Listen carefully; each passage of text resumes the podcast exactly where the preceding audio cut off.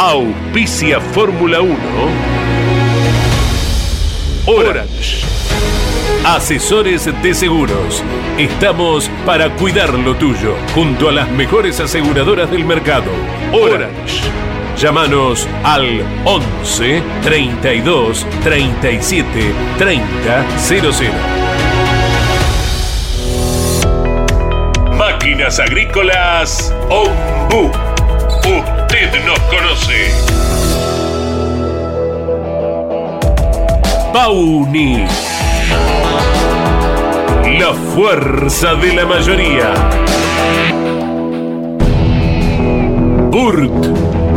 Excelencia y calidad alemana. Shell B-Power. Insuperable.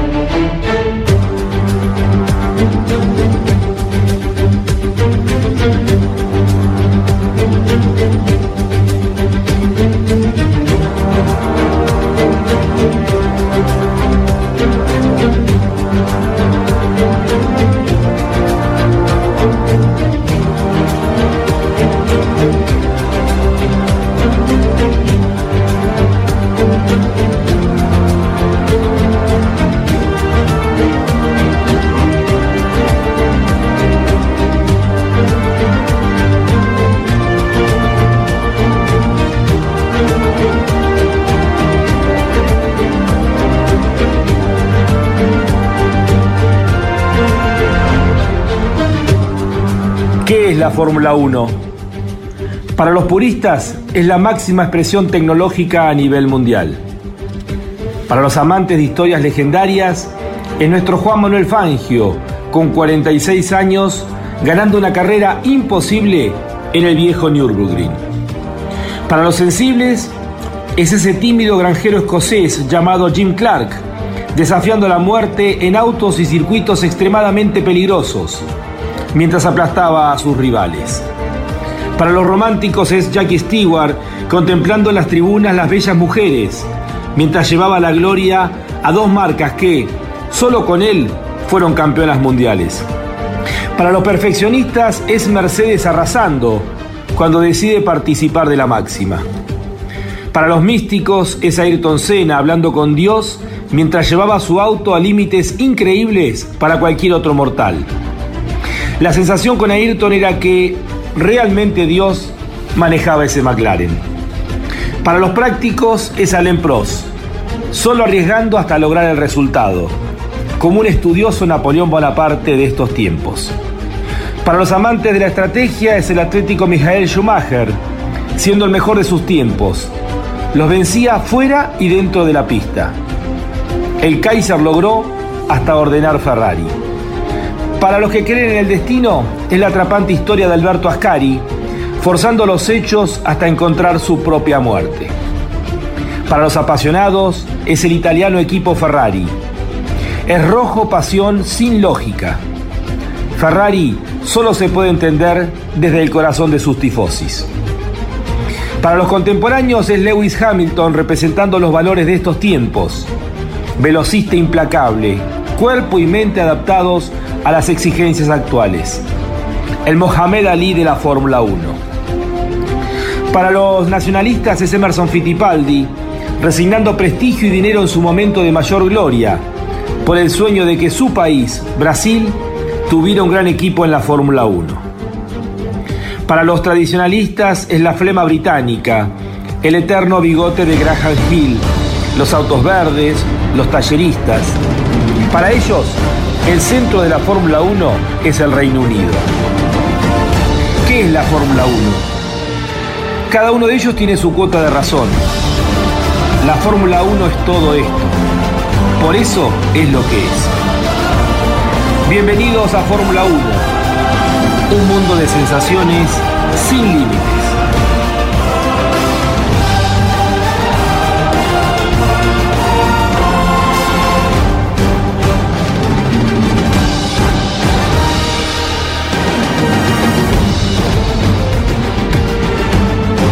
La más popular y prestigiosa disciplina del deporte motor del mundo.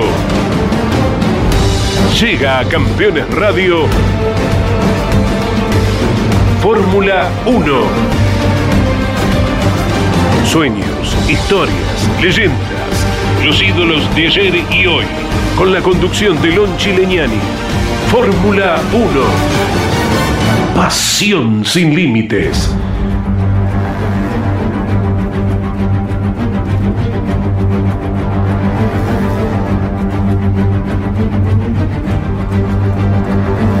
Hola, ¿qué tal? ¿Cómo están? Buenas tardes. Aquí está Campeones, programa eh, número 66 de Fórmula 1. Aquí estamos con la operación técnica de Miguel Cayetano Páez, eh, la musicalización y producción de Ariel Dinoco, la voz comercial de Claudio César Orellano. Eh, somos Fórmula 1 hasta las 6 de la tarde, con lo que va a ser un resumen general en este tiempo de receso que está teniendo la categoría.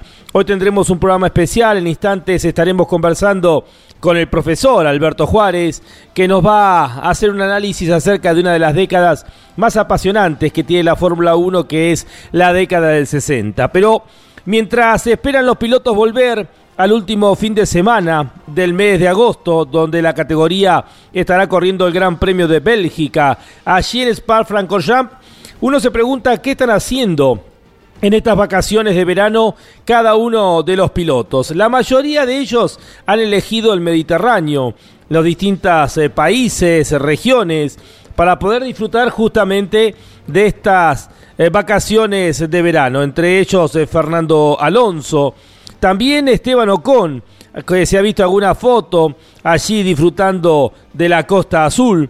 También lo mismo para eh, Charles Leclerc y Carlos Sainz, se lo ha visto eh, ahí cerca de la isla de Córcega, en Bonifacio, eh, también por las Islas Baleares al piloto español.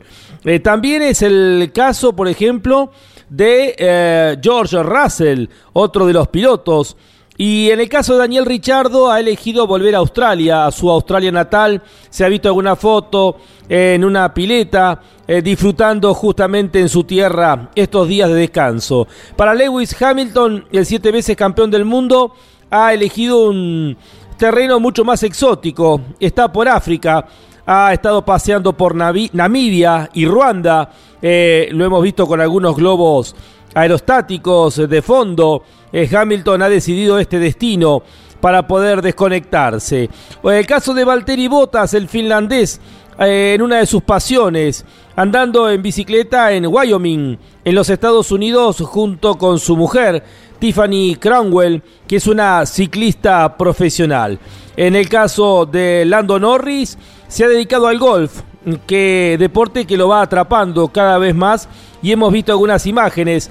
Y Pierre Gasly ha elegido eh, Grecia, la zona de Petros, eh, con alguna imagen de fondo. Pierre Gasly disfrutando también él este verano, que se va terminando para los pilotos de Fórmula 1 porque ya estamos a menos de dos semanas de lo que va a ser el comienzo de la segunda parte con el Gran Premio de Bélgica. Línea para oyentes que quieran comunicarse y dejarnos su mensaje, lo pueden hacer al 11 50 54 88 18 11 50 54 88 18.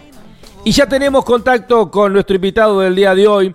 Debíamos esta charla que habíamos quedado en hacerla en algún momento que tuviéramos algún receso para poder eh, charlar eh, de eh, épocas tan fuertes y tan especiales que ha tenido la Fórmula 1. Uno tiene siempre referentes, en mi caso es el profesor Alberto Juárez, que desde muy chico me enseñó a amar justamente la década de los 60 y a un piloto en particular como es Jim Clark. Profesor, ¿cómo estás Alberto? Buenas tardes. ¿Qué tal? ¿Cómo te va, Lonchi? Bien, bien, un gusto de estar con, contigo y con tu audiencia, tu audiencia de Fórmula 1 que, tenemos en común seguramente la pasión por esto.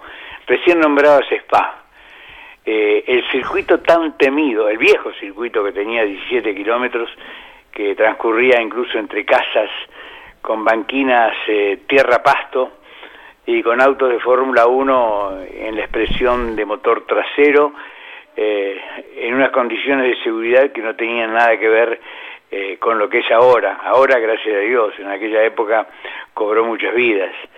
Y era el circuito que odiaba ¿Sabes quién? Mi ídolo de la Fórmula 1. Sin Clark.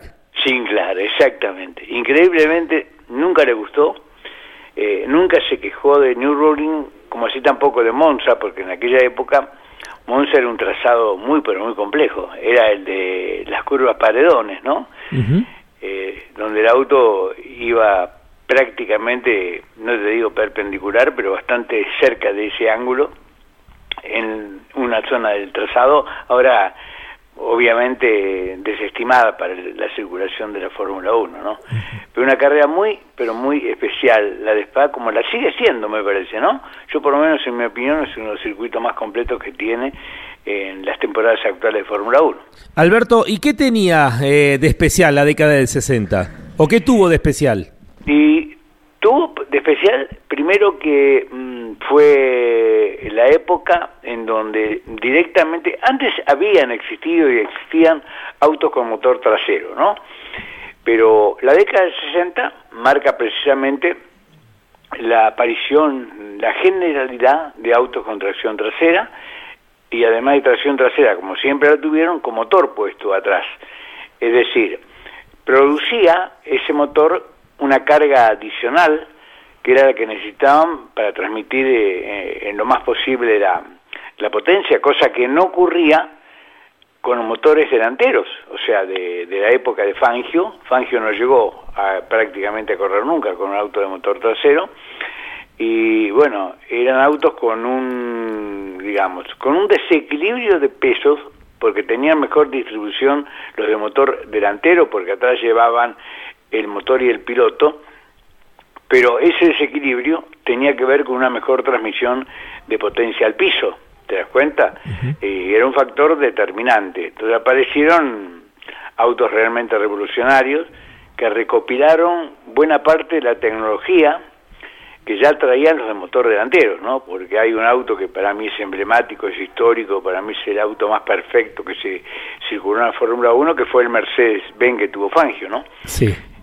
Que era casi imbatible. Bueno, la década del 60 marcó eso, un antes y un después, un después que es muy parecido al actual, por lo menos en la distribución eh, de motor, ¿no? Alberto, ¿y, y por qué eh, se resalta de tal manera eh, un piloto moderado, conservador como Jack Brabham en esta década? Porque era una época de muchos problemas de confiabilidad y su eh, perfil mecánico piloto eh, le hizo marcar una diferencia. bueno, digamos, en menor medida, porque fue mucho más la diferencia que existió, fuera que produjo Fangio en la época de Fórmula 1. O sea, Fangio conocía el detalle mecánico y especialmente eh, tenía una capacidad distintiva, yo digo un romance, ¿no? Con el caucho, que después se repitió en algunos pilotos, pero que es una condición, te diría, mmm, para mí más que importante, porque el auto para que pueda frenar, acelerar y doblar, tiene que tener al neumático en la mejor posición posible de contacto con la banda de rodamiento.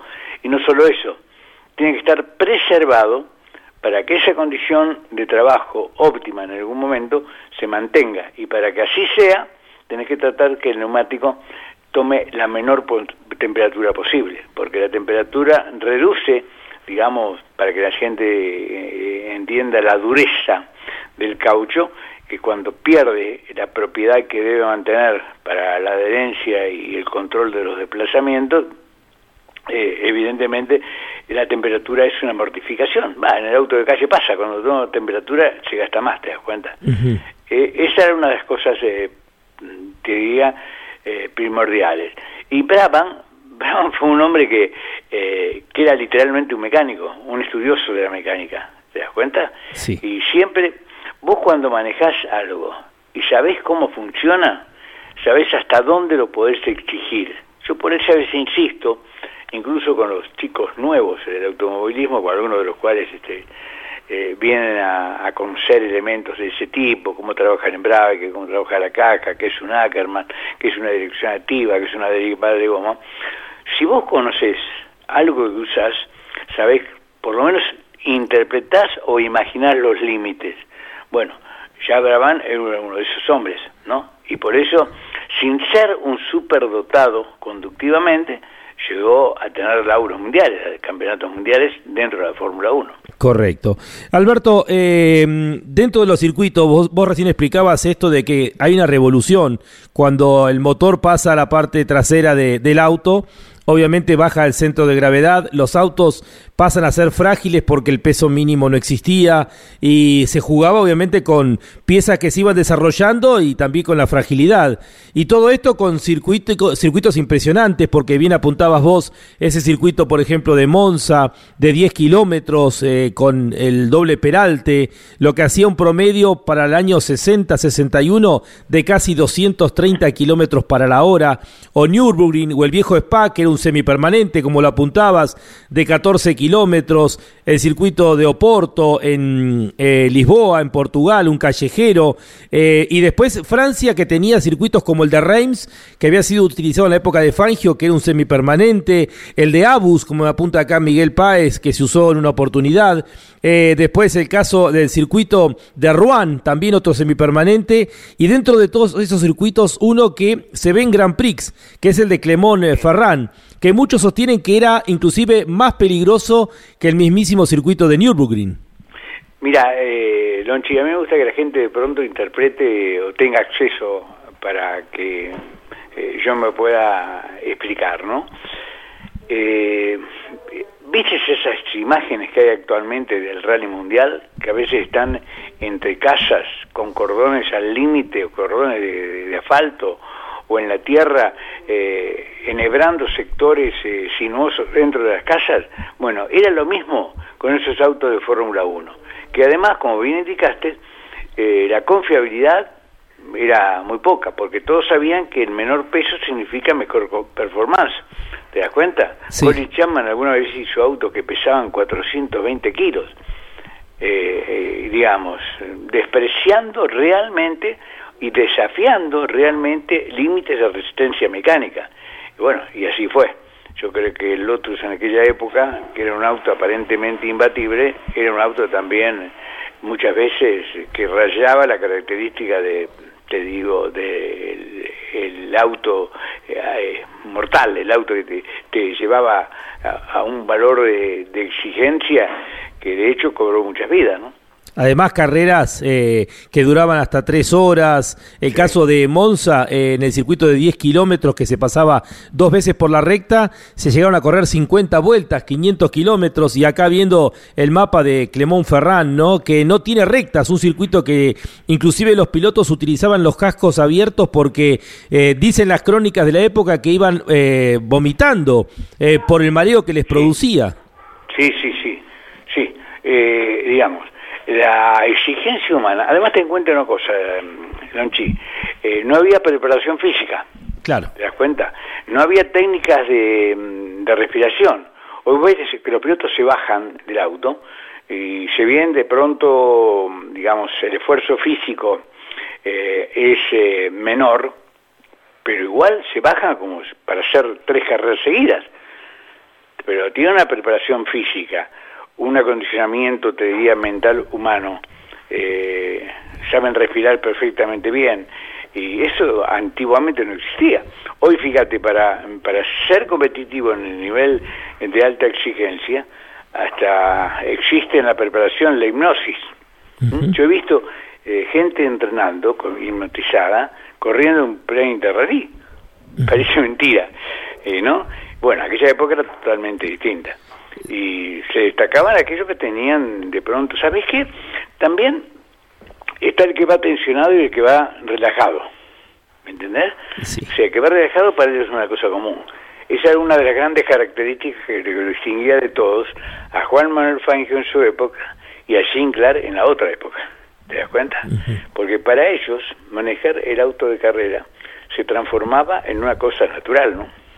¿Y, por qué en esta época eh, de tanta peligrosidad y que estás explicando, Alberto, eh, también, por qué marcó la diferencia que marcó Jim Clark? Bueno, primero Jim Clark es una persona muy, pero muy especial. Eh, de pronto, en mi consideración, trato de que no influya la tremenda admiración que tuve por él, ¿no?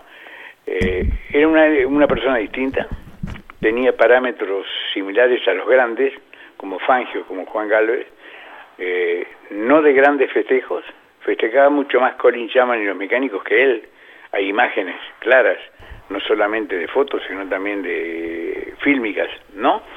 Que era lo que me llevó a conocerlo muchísimo cuando yo empecé en Campeones, en TV2 a toda marcha, estoy hablando del año 66, y en el microcine de Avenida Corrientes, Corrientes Uruguay, me pasaba, te diría, horas y horas a la tarde viendo las películas que llegaban de la carrera de Fórmula 1, porque en aquella época no existía la televisión, y era distinto. Además tenía una particularidad muy, pero muy especial. Tenía una interpretación del neumático Lonchi, que fue trasladado al neumático ancho con el motor trasero, la misma que tuvo Fangio en su momento y que le hacía tan distinto. Mira, hay un informe de una fábrica, de una fábrica de neumáticos proveedora de aquella época, no, no quiero equivocarme, creo que era Dunlop, ¿no? Que era el proveedor de Fórmula 1. Sí.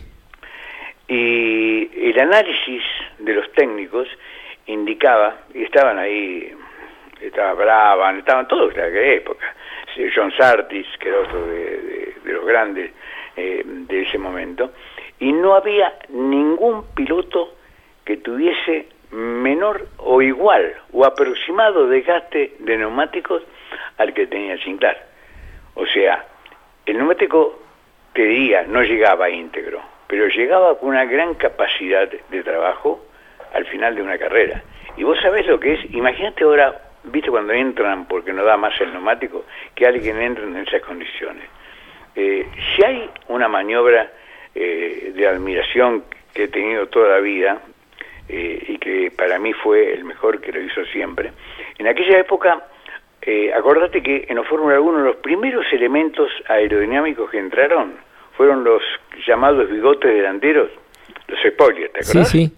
O sea, después se incorporó el alerón, pero antes apareció el spoiler. ¿Cuál era la razón del spoiler? Como se había desplazado todo hacia atrás con el motor trasero, ¿no? En la parte delantera quedaba con muy poca carga porque era liviana. Entonces el spoiler generaba a través de la parte aerodinámica una carga adicional. Bueno, eh, hay un, comportamiento que eh, lo identifican como power slide. Para mí es directamente de derrape controlado. Eh, el auto es, o sea, manejar un auto neutro es una cosa tremendamente compleja.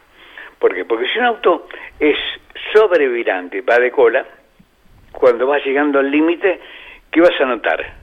¿Eh? En la sensación de tu cuerpo, que el auto está yendo de cola. Automáticamente vos levantás un poco para lograr la trayectoria. Si un auto está, eh, digamos, subvirante, que va de trompa, es exactamente igual. En cambio, si un auto está neutro, neutro, no va de cola ni de trompa, ¿cuál es la performance límite? la de la adherencia del neumático cuando estás doblando, ¿te das cuenta? Sí, sí. Y cuando empieza a deslizar, eso que se llama power line o derrape controlado, una de las cosas que decía Clark era el deslizamiento era eh, parejo y mínimo, nunca ni de cola ni de trompa. Y así lo caracterizó la cantidad de récord de vuelta que tuvo en carrera, que era lo más difícil. Yo siempre admiré eso, ¿por qué? Porque en carrera no tenés un auto totalmente equilibrado para, clasificación. En carrera vos tenés un auto con una variación de características de la goma y con una variación de peso, que es lo más importante. De hecho, ¿cuándo se hacen los récords de vuelta en la Fórmula 1? En las últimas vueltas. Sí cuando no tenés combustible, cuando tenés un neumático en condiciones óptimas. Bueno, la gran virtud de Jim Clark, que eh, hace que muchos lo entendamos como el número uno de la historia, solamente comparable con Fangio, es que él, a través de ese derrape controlado, le permitía utilizar una presión de neumático mayor, menor deriva de neumático, es la deformación lateral del neumático cuando va en curva, y la gran diferencia que estableció. Fíjate el promedio que tuvo Clark, ¿no? Entre carreras corridas, clasificaciones ganadas, carreras corridas, récord de vuelta, pero a esto recordás que en aquella época los corredores de Fórmula 1 no corrían solo en Fórmula 1 corrían en dos o tres categorías. Incluso Clark pierde la vida en una carrera de Fórmula 2. Tal cual. ¿Te das cuenta?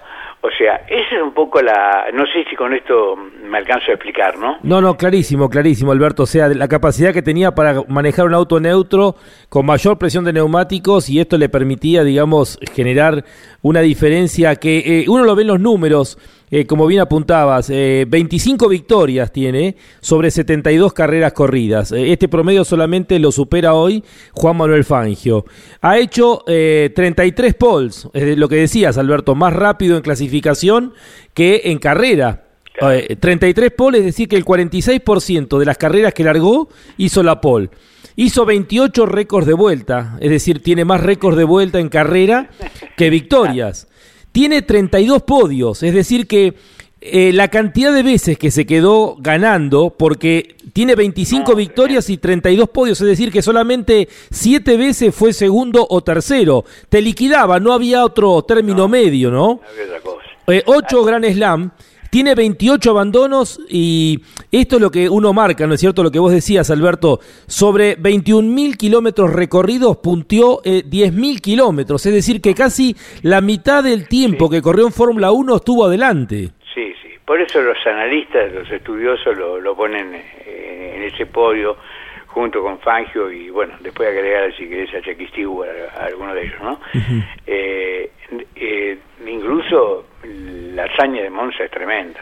Haber perdido una vuelta, haber perdido una vuelta y llegar a puntear la carrera y que no ganarla porque mm, se quedó sin combustible, llegó tercero con el motor rateando, eh, es comparable con la de Fangio en Nürburgring, ¿te das cuenta? Sí. Sí, sí, sí, sí. Y el Nürburgring, él tiene una muy parecida también.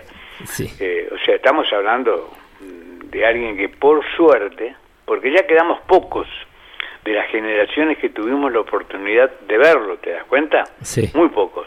Y bueno, pero esto que es historia real, mm, la que te estoy contando y la que vos muy bien eh, realmente le pones eh, la estadística que refuerza todo esto, es que nos va a permitir de pronto a mis nietos tener una idea de quién fue Sinclair y de quién fue, fue Fangio. A veces eso no existe en otras disciplinas de la vida, porque te cuentan de alguien y que de pronto no sabes si es cierto o no es cierto.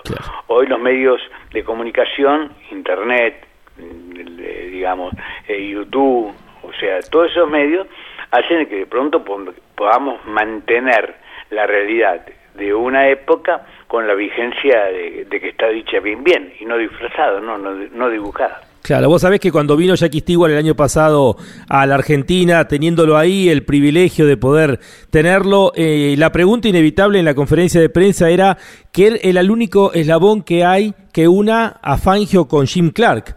En mi opinión, dentro del podio de los tres mejores Stewart junto con Fangio y Clark. ¿Y qué, qué, podía decirme de ese eslabón que, que, era parecido entre Fangio y Clark? Y él dijo esto que decía recién vos, Alberto. Son los dos pilotos más parecidos que vi en mi vida, ¿no? Exactamente, inteligentes, eh, te diría humildes, con silenciosos, eh, más que festejar un logro, pensaban en cómo obtener el siguiente. Nunca se creyeron el mejor. Eh, no, no, te digo una cosa, eh, el caso de Clark terminó la carrera y se iba a la granja en Escocia. Claro, claro. A jugar con sus hijos y su mujer. Y, esto, Alberto, que decías, ¿no? Porque, claro, Cena se mata en una época mediática y nadie puede negar lo que era Cena. Pero lo de Jim Clark es el único caso de un piloto que se mata siendo líder de un campeonato del mundo. Y vos marcabas esto, Alberto, aquella hazaña de Italia, hay una nota de don Miguel Ángel Merlo que dice, la, he visto la carrera más increíble de mi vida con esta remontada que apuntaba de Jim Clark, habiendo perdido una vuelta y llegando a la punta en, el Monza sin chicanas, con una velocidad impresionante y después se queda sin combustible. Y después de esa hazaña, él gana las tres carreras siguientes, Estados Unidos y México, que son las últimas dos del 67, gana la primera del 68, que es ese primero de enero del 68, cuando empieza el campeonato, y él se mata, es decir, que cuando él se mata, se mata siendo líder del campeonato mundial de Fórmula 1. Sí, tremendo. Eh, tiene cosas increíbles. O sea, cuando la Fórmula 1 pasa de tener motores 1500 a 3000 centímetros cúbicos, a ese clímax que tenía de litro y medio él, lo agrandaron lo que pudieron hasta dos litros. Vos sabés que llegó a puntear contra los motores de 3 litros. ¿Sabes lo que es tener de diferencia el 33% de la capacidad volumétrica de un motor en relación a otra? Es tremenda. Sí. Bueno, solamente eh, ese ángel que tenía manejando, ese romance que tenía con el neumático, como también lo tuvo Juan Manuel Fangio, es que lo marcó como dos tremendamente distintas. Y te digo más, eh, Stewart, eh, para mí, ¿no? Era una mezcla entre lo que podía ser los muy veloces, como fue Senna, como fue para mí el más veloz de toda la historia, que es de Jochen Rindt, y la inteligencia que tenía Clark y la tranquilidad que tenía, al igual que Fangio, ¿te das cuenta? Era un mix, no llegaba al límite de ninguno de los dos, pero eso hizo que en la consideración de quienes analizamos pilotos y autos, lo tengamos metido dentro de los tres, como bien vos mencionabas, vos coincidimos. Espero no haber incidido mucho. no, no, me, hiciste ver, me hiciste ver lo que, lo que es la realidad. Aparte, él se mata siendo líder del campeonato, sale, compañero, sale su compañero de equipo, Graham Hill, campeón ese año, con el Lotus, que era su tercera corona.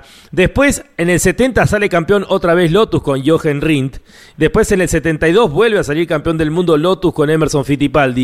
Y uno se pregunta si no hubiese llegado a esas cinco coronas eh, que llegó Juan Manuel Fangio, ¿no? Sí, sí, sí. Eh, hay otro cálculo que dice que hasta pudo tener siete. Y esa muerte fue tremenda. Fue tremenda porque en, definitiva no se supo. Fue quien dijo que se agarró el motor y por eso el auto se desplazó. Otros dijeron que se rementó un neumático trasero. Eh, que dicho sea de paso, vale para que la gente sepa, es mucho más peligroso romper un neumático trasero que un delantero, porque el delantero tenés, con, tenés de alguna manera cierto control con la dirección, con el trasero sos prácticamente imposible, porque no hay, no hay forma de, trabajar para evitar, eh, eh, digamos, la tragedia.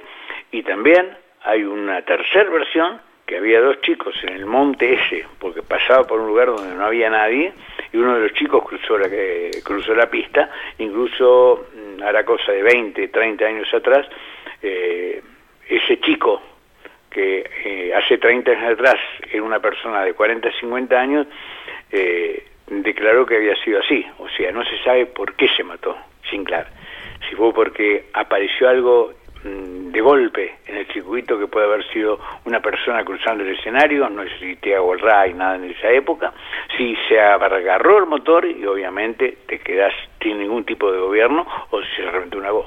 Y para completar su estadística impresionante, eh, ganó las 500 millas de Indianápolis, la primera victoria con motor trasero en esa combinación que tenían con eh, Colin Chapman, con el Lotus Ford, y al año siguiente gana Graham Hill, pero él se queda faltando 25 vueltas para el final de la carrera. Es decir, podrían haber sido dos victorias eh, para completar, digamos, eh, su, su, estadística impresionante, ¿no? Exactamente. Bueno, yo, a ver, eh, yo en mi vida, cuando no practicaba el periodismo, cuando no ejercía el periodismo, dije siempre, fui hincha de Juan, Galvez, de Juan Galvez, de Fangio y de Clara. Después cuando fui, digamos, eh, capacitándome para evaluar eh, las condiciones de los hombres, eh, sigo siendo igual, hincha, o sea, porque porque me parece que fueron distintos distintos, realmente manejando lo que más me gusta a mí, que son los autocarreras. profesor, gracias por este tiempo. se lo debíamos a la audiencia de Fórmula 1 para hablar de la década del 60 con todo su romanticismo, su peligrosidad y dentro de ellos eh, el rey absoluto como fue Jim Clark. Yo lo que agradezco es a la gente que de pronto me permite transmitir todo esto y explicarlo y además eh, justificarlo, ¿no? Porque creo que es la mejor forma eh, tratar de marcar la realidad que uno entiende, en este caso con lo que es nuestra pasión, Lonchi, que compartimos, que seguramente buena parte de tu audiencia es así y que es propia de todo el equipo de campeones que fundó tu padre. Un abrazo. Abrazo grande, cariño para la familia. Chao, profe. El profesor Alberto Juárez ha pasado aquí por Fórmula 1. Está auspiciando Fórmula 1 Orange. Asesores de Seguros. Estamos para cuidar lo tuyo, junto a las mejores aseguradoras del mercado. Orange. Llámanos al 11 32 37 30 00.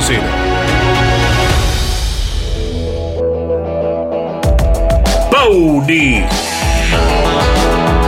La fuerza de la mayoría. Burt. Excelencia y calidad alemana. Máquinas Agrícolas Ombu. Usted nos conoce. Shell B-Power. Sentite insuperable.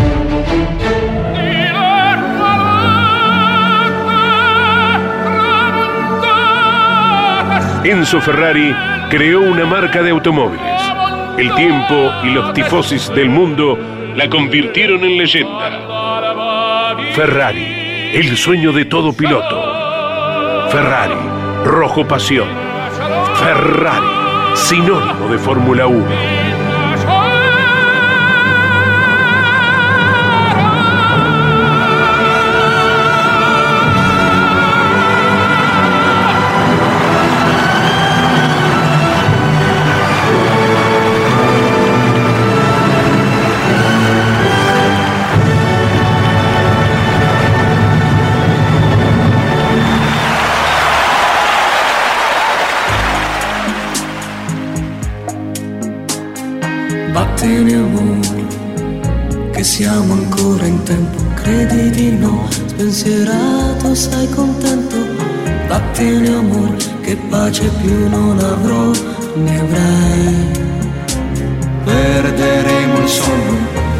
Tempo. Tiempo de reflexiones, momento de análisis de lo que fue la primera parte del año de la Fórmula 1, previo a las últimas ocho carreras, las que van a definir el campeonato de pilotos y constructores.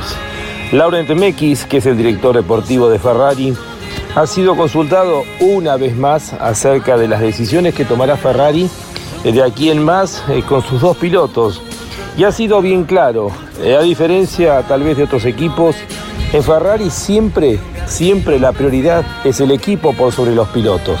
Por eso lo que se buscará es el mejor resultado para la marca, más que el mejor resultado para uno u otro pilotos. Eh, de esta manera, si uno analiza, hay 80 puntos entre Max Verstappen y Charles Leclerc, el mejor de los pilotos eh, Ferrari, luego de las primeras 13 carreras. Y hay 97 puntos de diferencia entre la marca Red Bull y el equipo Ferrari. Recordamos que Ferrari había comenzado dominando los dos campeonatos. Eh, y aquellos problemas mecánicos que dejaron fuera de carrera a Charles Leclerc en el Gran Premio de España y el Gran Premio de Azerbaiyán cuando venía ganando y el error del mismísimo Charles Leclerc en el Gran Premio de Francia hicieron que Ferrari perdiera gran parte de las chances de pelear de igual a igual el campeonato con el equipo Red Bull. Pero ha quedado bien claro en esta postura que ahora refleja Ferrari eh, que siempre se va a priorizar lo que es el resultado final para el equipo por encima del resultado final para uno u otro piloto. Eh, de esta manera, obviamente, Leclerc va a ser respaldado, pero siempre pensando en sumar la mayor cantidad de puntos para el equipo, eh, para esta pelea tan particular, para ser el mejor dentro de las estructuras, dentro del campeonato mundial de equipos. Ferrari, rojo pasión.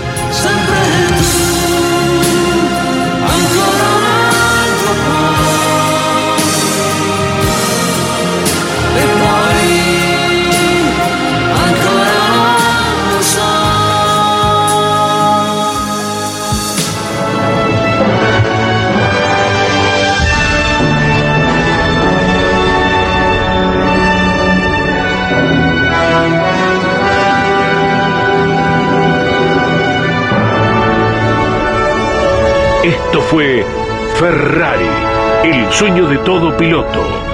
Ferrari, rojo pasión. Ferrari, sinónimo de Fórmula 1.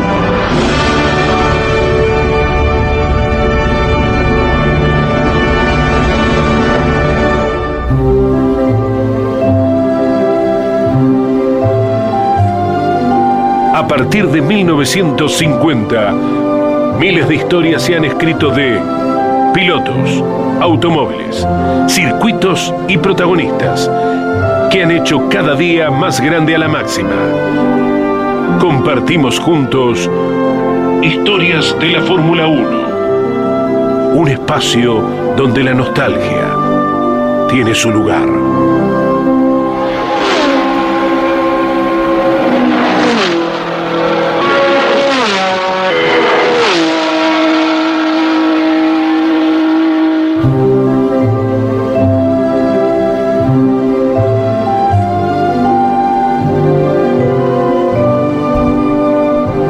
Nos vamos al 22 de marzo del año 1992. Hace más de 30 años se corría el Gran Premio de México, la segunda fecha de las 16 previstas para esa temporada. Cinco días antes, un atentado terrorista había destruido en Buenos Aires la Embajada de Israel. En tanto, en México, 30 autos intentaban clasificar, Solo 26 estaban habilitados para el inicio de ese gran premio. Nigel Mansell, que devenía de ganar la apertura en Sudáfrica, lograba nuevamente la pole con su Williams Renault, pero solamente por dos centésimos de segundo en relación a su compañero de equipo, el italiano Riccardo Patrese. Tercero, en su mejor clasificación hasta ese momento estaba el joven Michael Schumacher, en su octava carrera en la Fórmula 1. Quedaba con el Benetton Cosworth a 95 centésimos de diferencia. Era tal la diferencia de los Williams Renault que el cuarto, Martin Brundle, quedaba a más de dos segundos de diferencia. Pero el gran protagonista del fin de semana fueron los índices de ozono, que rebasaron en la Ciudad de México cuatro veces el máximo permitido. Esto fue usado políticamente para culpar a la Fórmula 1 que contaminaba mucho. Y a esto se sumaron las quejas de Ayrton Senna acerca de la peligrosidad, a su juicio, que tenía el antiguo autódromo Hermanos Rodríguez. La carrera fue un paseo de punta a punta de los Williams Renault. Primero Nigel Mansell, segundo Ricardo Patrese durante toda la competencia. Para Mansell fue la segunda de las cinco victorias consecutivas al comienzo de temporada, que lo llevarían a conseguir su único título mundial. Tercero quedaba Michael Schumacher, que lograba su primer podio en la historia. Llegó a reunir 155, pero aquel de México fue su primer podio. Tenía 23 años de edad. Este sería el último Gran Premio de México por espacio de 23 años. El circo político montado ese fin de semana alejó a la máxima por más de dos décadas. Hoy ha vuelto a ser un clásico de cada año, como siempre tendría que haber sido el Gran Premio de México. Así es la Fórmula 1, un cofre lleno de recuerdos, un cofre para abrir y disfrutar.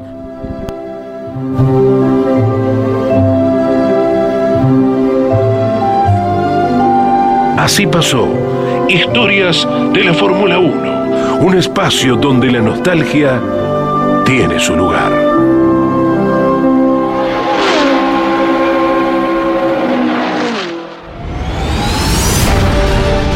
Estás viviendo Fórmula 1 en Campeones Radio, con la conducción de Lon Chileñani. Fórmula 1 sin límites.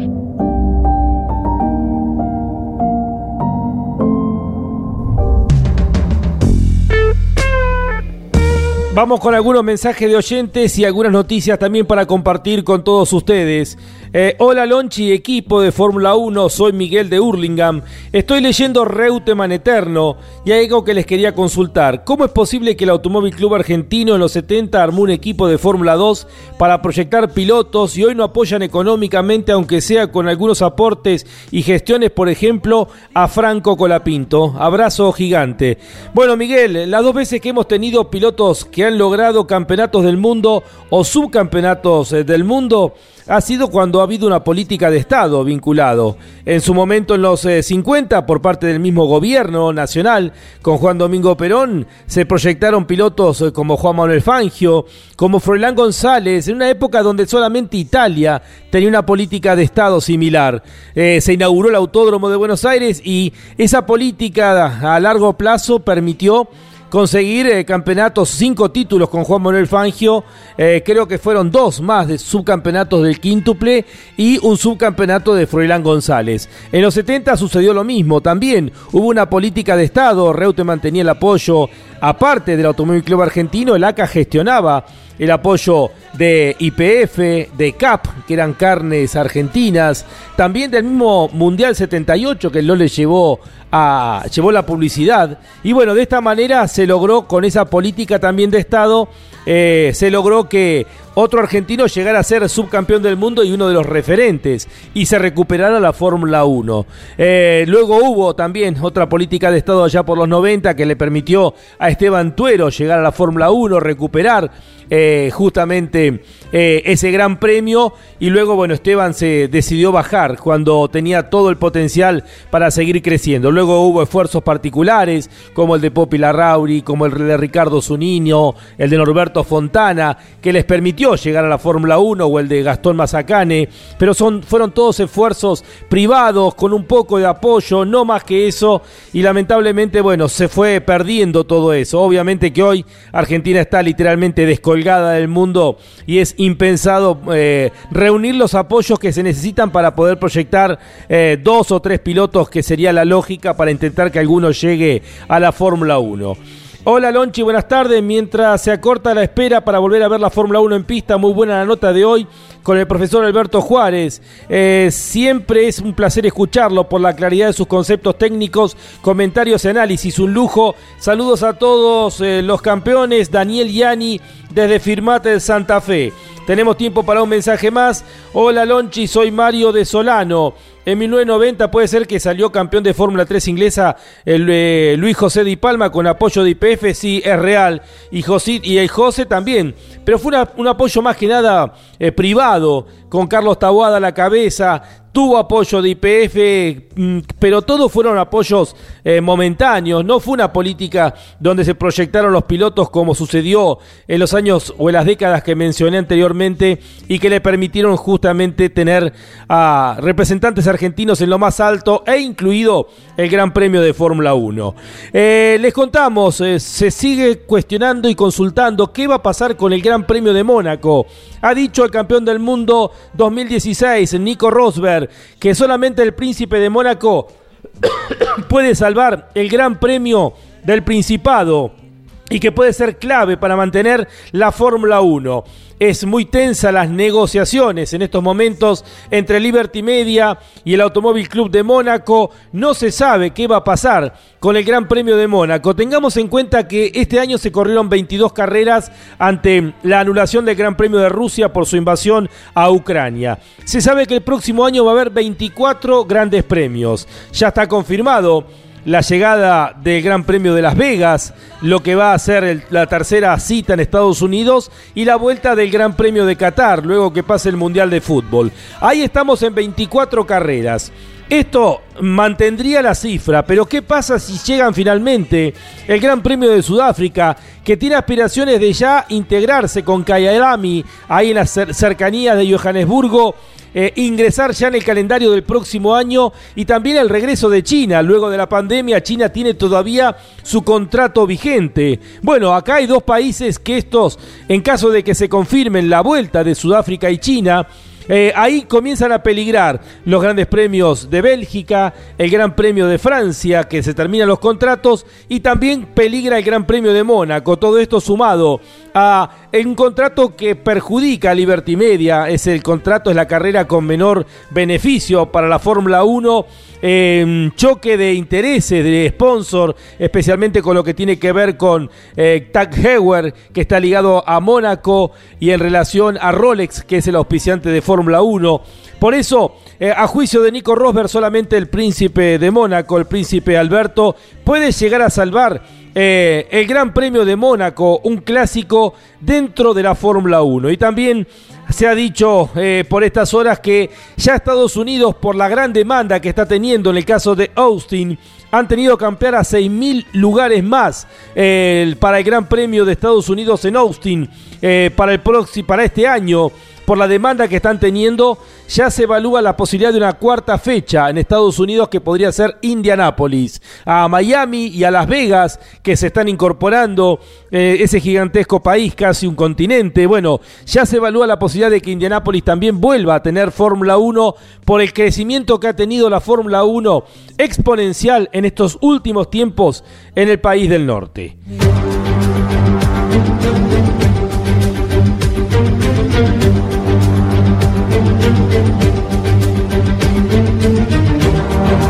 Comenzó la temporada con una noticia que era un cambio para la historia de la Fórmula 1.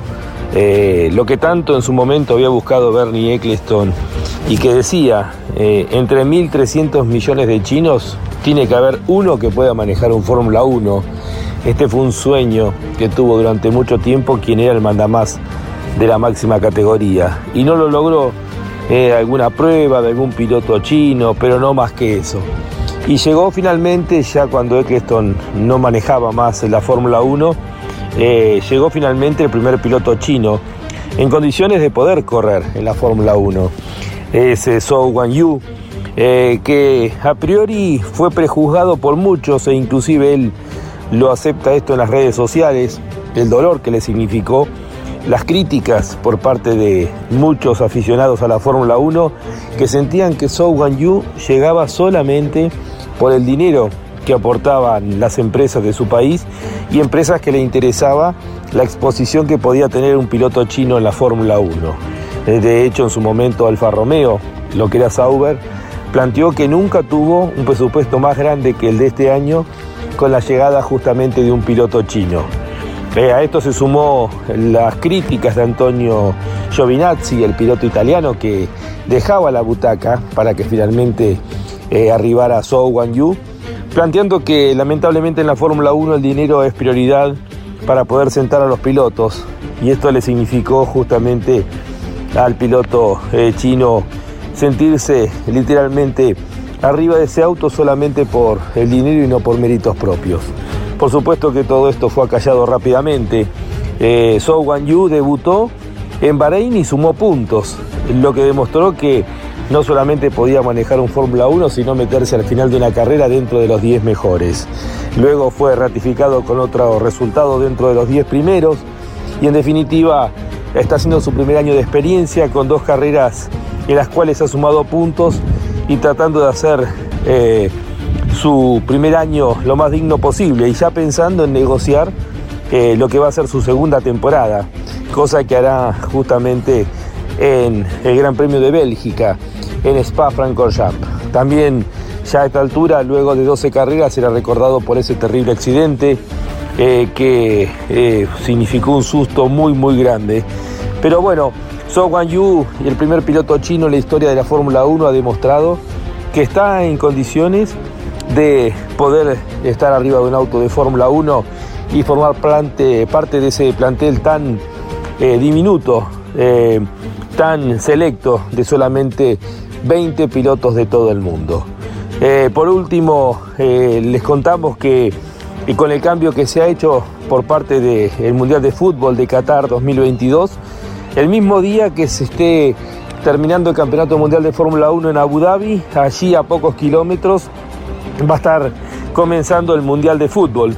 Y si bien la hora prevista eh, para el Gran Premio de Fórmula 1 son las 17 horas de los Emiratos Árabes Unidos, hay una hora de diferencia con Qatar, eh, lo que va a significar que va a terminar el Gran Premio de Fórmula 1 y a la hora de terminar el Campeonato Mundial 2022 va a estar comenzando el Mundial de Fútbol.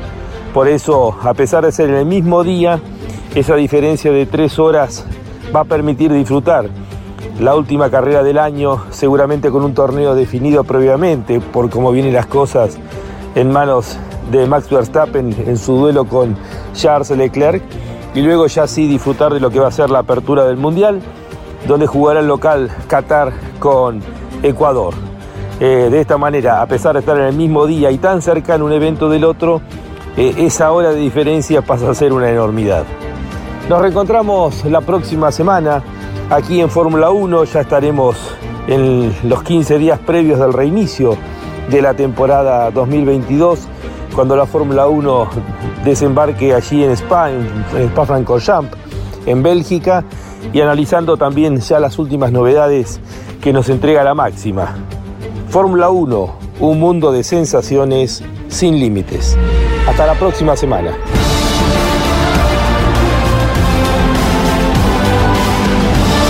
Esto fue Fórmula 1, la más popular y prestigiosa disciplina del deporte motor del mundo, pasó por Campeones Radio. Fórmula 1. Sueños, historias, leyendas, los ídolos de ayer y hoy. Con la conducción de Lon Chileñani. Fórmula 1. Pasión sin límites. Hasta la próxima semana.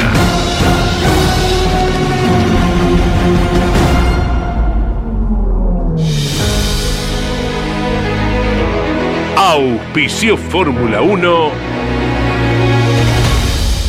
Orange. Asesores de seguros. Estamos para cuidar lo tuyo, junto a las mejores aseguradoras del mercado. Orange. Llámanos al 11 32 37 30 00. Pauni.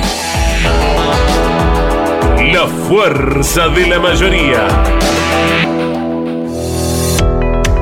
Máquinas agrícolas Ombu. Usted nos conoce. Burt. Excelencia y calidad alemana. Shell B-Power. Sentite insuperable.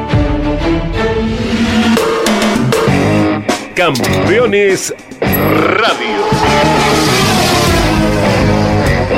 Una radio 100% automovilismo.